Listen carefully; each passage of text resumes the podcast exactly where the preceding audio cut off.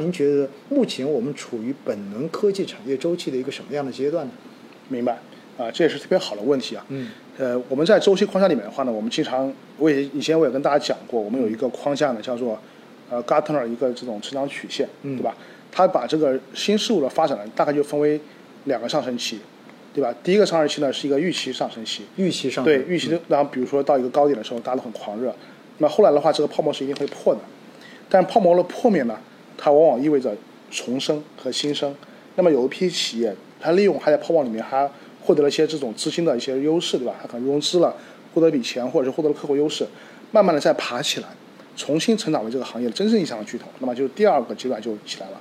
那么按如果按照这个曲线去看的话呢，我们现在大概处在什么阶段呢？我觉得还没有到那个泡沫最狂热的时候也。就是第一个最高点还没到，还差一点对吧点，还差一点，啊差一点，因为毕竟现在估值水平还相对，刚刚我们也聊过嘛，对处在一个相对比较合理的水平，我们还处在这个第一个预期阶段的一个扩张期的时候嗯啊，扩张期的时候，所以的话呢，就是，所以当下的话呢，如果这样去划分的话呢，我们就处在一个第二阶段的尾声，但第二阶段呢，可能还没有走完，嗯可能还会有一个余热在，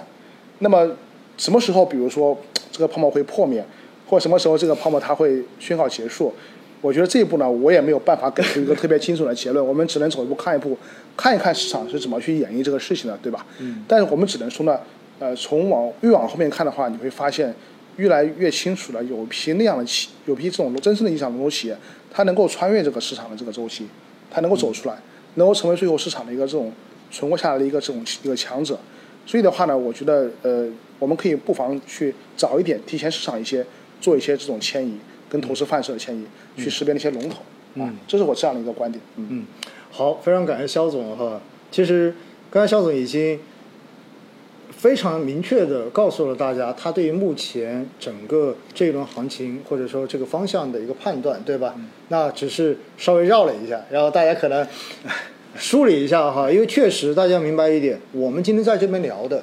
其实，在很多时候呢，也是在目前这个阶段，然后我们所看到的市场，我们所了解到的信息，基于这一些基础之上，然后通过我们的专业能力，然后最后得出来这个结论。但是市场是一直在变化的，对对吧？也许我们今天直播这句话讲完之后，哎，可能又有什么事情发生。我们今天对直播结束之后，可能又发生了什么？你会发现有些东西又变化了。对，新的技术又突破了，哎然后智能又迭代了。对，对对，所以所以一定要提醒大家一点哈，就是在投资中间，包括在听我们这种直播的时候，大家一定要记得不能用一种刻舟求剑的这种思路去判断，嗯就说啊，你讲的是这个，那我觉得就是这个，对，不一样的哈，我必须要告诉大家不一样，更多的是提供给大家一个思路的参考，大家要去明白，其实。比如肖总，他是从什么样的角度、什么样的逻辑，然后来理解现在的市场的位置？我觉得大家要慢慢的形成这种能力，有了这种能力之后呢，我们才能够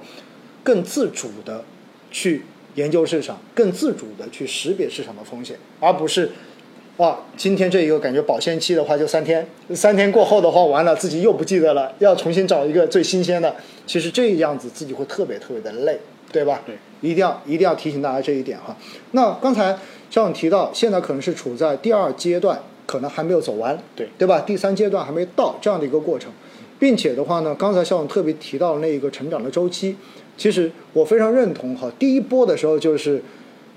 鸡犬升天，对所有的都能够涨，对对因为什么？热情在这里，然后所有人资金也在追捧。对嗯但是呢，这个泡沫一定会破的。